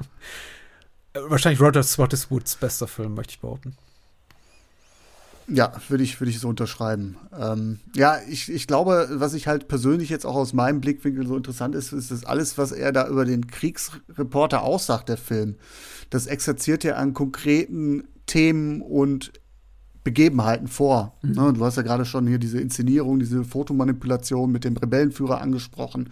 Und äh, da werden auch immer die Folgen seines Handelns aufgezeigt. Ne? Einerseits greift er in den Krieg ein, indem er quasi den toten Rebellenführer nochmal für die Zeitung zum Leben erweckt, der Fotograf. Spornt er nochmal die Opposition an, einen, einen Gegenangriff zu starten. Ja.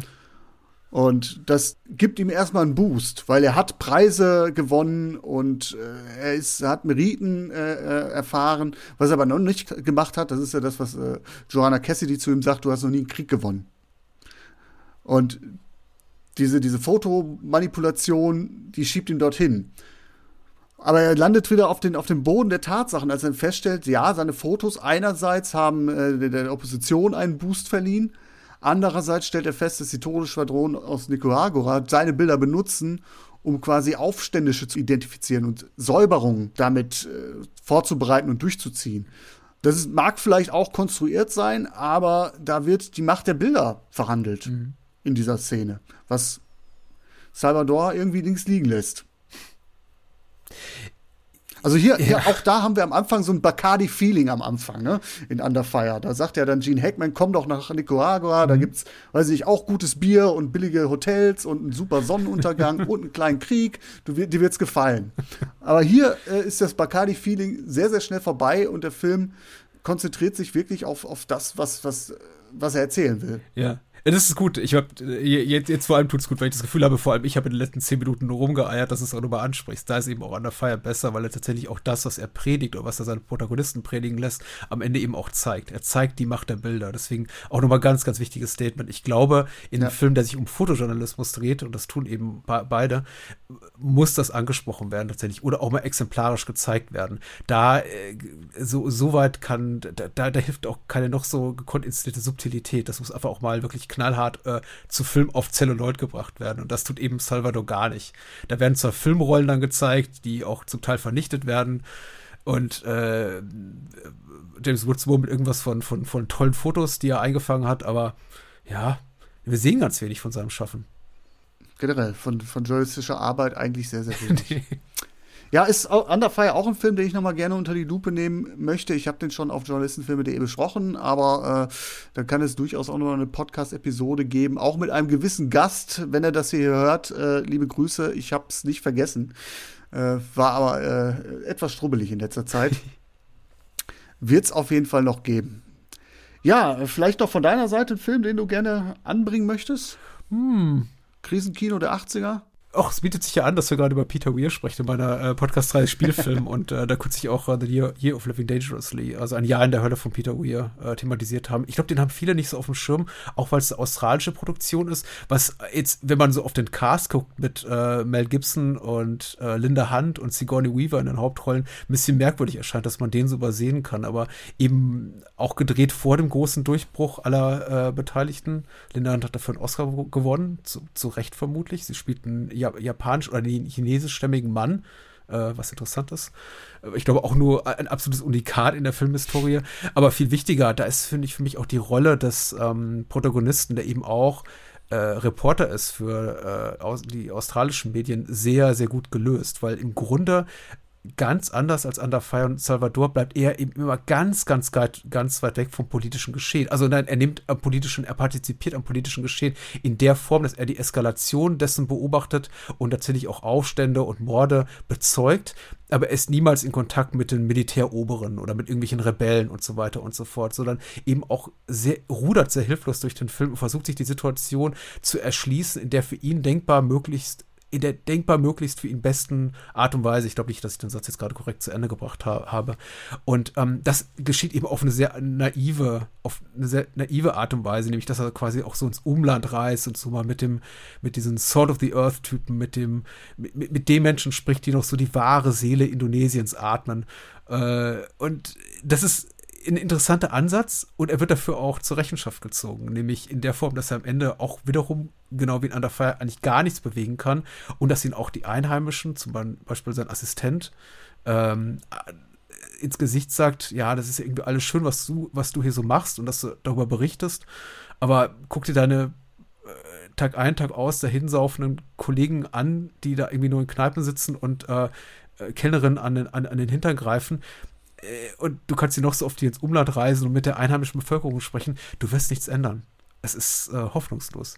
Und also da ist die Rolle des, äh, des Journalisten auch nochmal ganz interessant verhandelt und abgesehen davon auch inszenatorisch ein, ein sehr, sehr gut gemachter Film. Also ein Jahr in der Hölle kann man wirklich nochmal reingucken. Ja, den, wenn du den jetzt nicht genannt hättest, hätte ich den auch äh, lobend erwähnt, weil ich mag den auch sehr, gerade weil er so ähm, einen Kontrastpunkt setzt. Einerseits von der Herangehensweise, der Film ist, dadurch, dass es ein australischer Film ist, natürlich hat Australien auch Interesse seiner Zeit gehabt. Es ist äh, weltpolitisch aber neutraler, es ist nicht so imperialistisch aufgebladen, würde ich jetzt mal so sagen, indem du halt so, so einen zusätzlichen Neutralitätsbonus hast. Du hast zwar in Indonesien auch amerikanische und britische äh, äh, Journalisten, die aber quasi eher so die Geisteshaltung ihrer, ihrer Staaten so mit sich tragen. Die Briten so ein bisschen, ja, sie leben das äh, Empire noch so aus, kosten es aus, nach Gutsherrenart, solange es noch geht. Die Amerikaner, die blicken eigentlich eher nach Vietnam. Für den amerikanischen Journalisten ist Indonesien auch nur ein Sprungbrett, ein paar äh, Inseln weiter mhm. oder aufs, aufs äh, asiatische Festland. Und äh, da ist schon natürlich erstmal eine ganz andere Voraussetzung, das journalistisch aufzubereiten. Dann aber auch inszenatorisch finde ich interessant, der Film verzichtet weitgehend auf diese Thriller und Action und Spannungskino-Elemente, wie es jetzt bei Salvador und Under Fire hast. Das ist ein recht, in meinen Augen, recht poetischer Film. Ja, da liegt eben auch, äh, und ich glaube, deswegen ist auch dieses Format, in dem wir eben auch so ganze Filmografien besprechen, äh, auch, auch ganz reizvoll.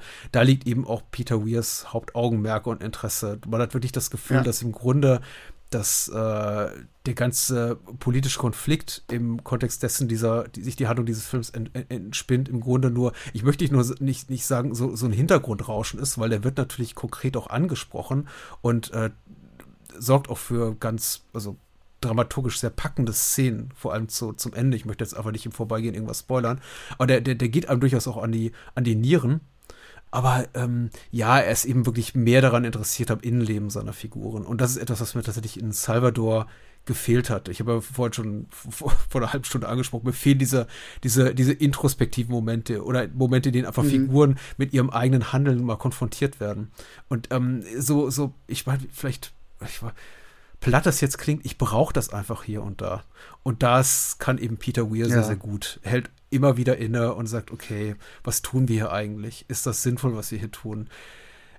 die Figur, die Mel Gibson spielt. Und es wäre so leicht, ihm auf den Leim zu gehen, weil er ist ein irgendwie junger, gut aussehender Mann und er ist richtig ehrgeizig, kommt da hin und sagt, hier, mein Kollege ist irgendwie ab, ab, ab, abgedampft und hat mir irgendwie hier eine ganz miese Lage hinterlassen, aber ich mach's besser. Wie der neue Referendar, der in die Schule kommt, an die Problemschule und sagt, aber bei mir, bei mir lernen die Schüler richtig was. Und wird dann eben auch konfrontiert mit der Erkenntnis, dass er wahrscheinlich nichts wird ausrichten können. Und äh, das ist einfach gut formuliert und äh, besser als, möchte ich mal sagen, in, in in Salvador zum Beispiel. Wobei das jetzt eben auch nicht der Anspruch ist von Salvador. Verweise ich natürlich an dieser Stelle auf eure äh, Filmografie bei Spielfilmen, Danke. die aktuell über Peter Weir ähm, äh, durcharbeitet. Äh, äh, ich weiß nicht, wo seid ihr aktuell? Ich weiß nicht, zum Erscheinen dieser Folge eventuell sogar schon fertig aber auf jeden Fall schon in Hollywood. Ja, wunderbar. Das trifft sich gut. Auf jeden Fall. Ja, und vielleicht auch äh, liebe Grüße an deinen äh, Co-Host Dennis. Äh, ich äh, habe äh, natürlich auch da noch mal kurz reingehört, was äh, ihr zu Ein Jahr in der Hölle sagt. Und er startet sinngemäß mit den Worten: Ich habe bei Ein Jahr in der Hölle das vermisst, was ich bei Salvador gekriegt habe. Ach so, sehr schön. Siehst du, daran kann ich mich gar nicht mehr erinnern. Sehr schön. Ja, also äh, Krisenkino bietet sehr, sehr viel. Äh, vielleicht einfach noch mal äh, einen Namen noch gedroppt, der ist auch schon gefallen. Killing Fields, den ich sehr, sehr herausragend finde, von Roland Joffe, der quasi äh, ein zweigeteilter Film ist. Einmal Sidney Scharnberg, der Journalist, der quasi einer der letzten ist, die den, den Fall Kambodschas miterleben, die Übernahme durch die Roten Khmer und dort in den Wirren quasi seinen Freund und ja, es ist auch ein Reporter, Dolmetscher, Dit Pran verliert, er darf ausreisen, Dit Pran muss äh, dort bleiben und der Film erzählt dann zweigeteilte Geschichte. Einmal wie Dit Pran, also wirklich ein, ein, ein Einheimischer, quasi sich vier Jahre lang durch die Terrorherrschaft schlagen muss und wie Sidney Scharnberg äh, auf der anderen Seite versucht, äh, von den USA aus auf das Schicksal in Kambodscha aufmerksam zu machen. Ähm, sehr bedrückender Film, aber äh, ein sehr, sehr wichtiger und den würde ich hier an dieser Stelle noch erwähnen. Ja. Cool. Ansonsten, es gibt äh, ein, zwei Listen bei mir auf journalistenfilme.de, die werde ich dann verlinken, mit äh, Filmen, die ich schon besprochen habe und die noch kommen könnten zum Krisenkino. Das ist auf jeden Fall ein Feld, was ja sehr groß und dicht bestellt ist ich finde es auch ganz gut, dass es einen Namen hat. Also dank dir. Ich wusste nicht, ob, ich weiß nicht, ob du den Namen etabliert hast, aber der Begriff Krisenkino, der klingt jetzt auch so richtig schön schmissig und das äh, schreibe ich mir jetzt auch in mein äh, Vokabular rein. Die Lorbeeren, die heimen sich nicht ein, den habe ich tatsächlich hier und da schon mal aufgeschnappt. Okay, sehr schön. Aber äh, ich meine, was ich eben an, an, an Krisenkino mag, an, dem Begriff, an der Begrifflichkeit, jetzt werde ich hier so ein bisschen, jetzt kommt der, der alte Sprachwissenschaftler wieder raus, weil das habe ich irgendwann mal studiert, ist, äh, dass es halt keinem Genre eindeutig zugeordnet werden kann. Während du bei den meisten Subgenres äh, tatsächlich immer ein, das darüber liegende Genre irgendwie klar identifizieren kannst und ein äh, Splatterfilm immer ein Horrorfilm ist zum Beispiel, ist eben Krisenkino einfach nur Krisenkino. Und im Grunde kann Krisenkino ein Actioner sein, das kann Drama sein, was ich vor allem auf auf, auf zwischenmenschliche Beziehungen ko konzentriert. Das kann wahrscheinlich sogar in absoluten Ausnahmefällen, das Geld ist mal zu recherchieren, vielleicht sogar eine Komödie sein. Oder eben auch ein Horrorfilm oder ein Thriller. Also Krisenkino eben. Tatsächlich, also ich kann da ein aktuelles Beispiel aus dem vorangegangenen Podcast nennen, Kabul Express. Mhm. Das ist ein Kriegsreporterfilm aus Indien, der ähm, komödiantische Züge eines Roadmovies trägt. Da siehst du mal. Toll. Klingt im ersten Moment äh, recht, recht äh, skurril und mag irgendwie auf dem Papier, wenn du es liest, nicht funktionieren, aber wenn du es guckst, grandios. Und da werden tatsächlich auch Konflikte auf menschlicher Ebene verdichtet, sodass sie in die Fahrgastzelle eines Jeeps passen. Mhm. Mehr möchte ich an dieser Stelle nicht verraten, da kommt demnächst noch mal was. Toll. Also es, es kann auch funktionieren. Ja, funktioniert auf jeden Fall. Äh, hat dein Besuch, Patrick. Ich fand das sehr, sehr erhellend, dieses Gespräch und sehr, sehr ergiebig. Hat mir echt viel Spaß gemacht.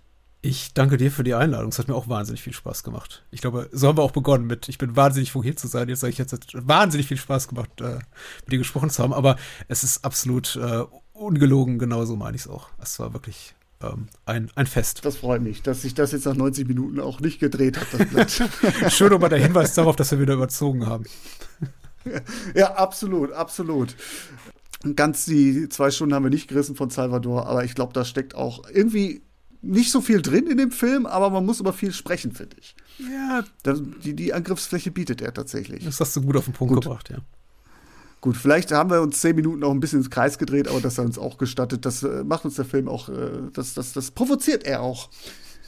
Aber äh, Patrick, ich entlasse dich jetzt hier mit. Vielen Dank, dass du dabei warst. Sehr gerne, immer wieder. Und Genau, immer wieder gerne, auch von meiner Seite. Und danke auch an euch, liebe Hörerinnen, liebe Hörer, fürs Zuhören und Weitersagen.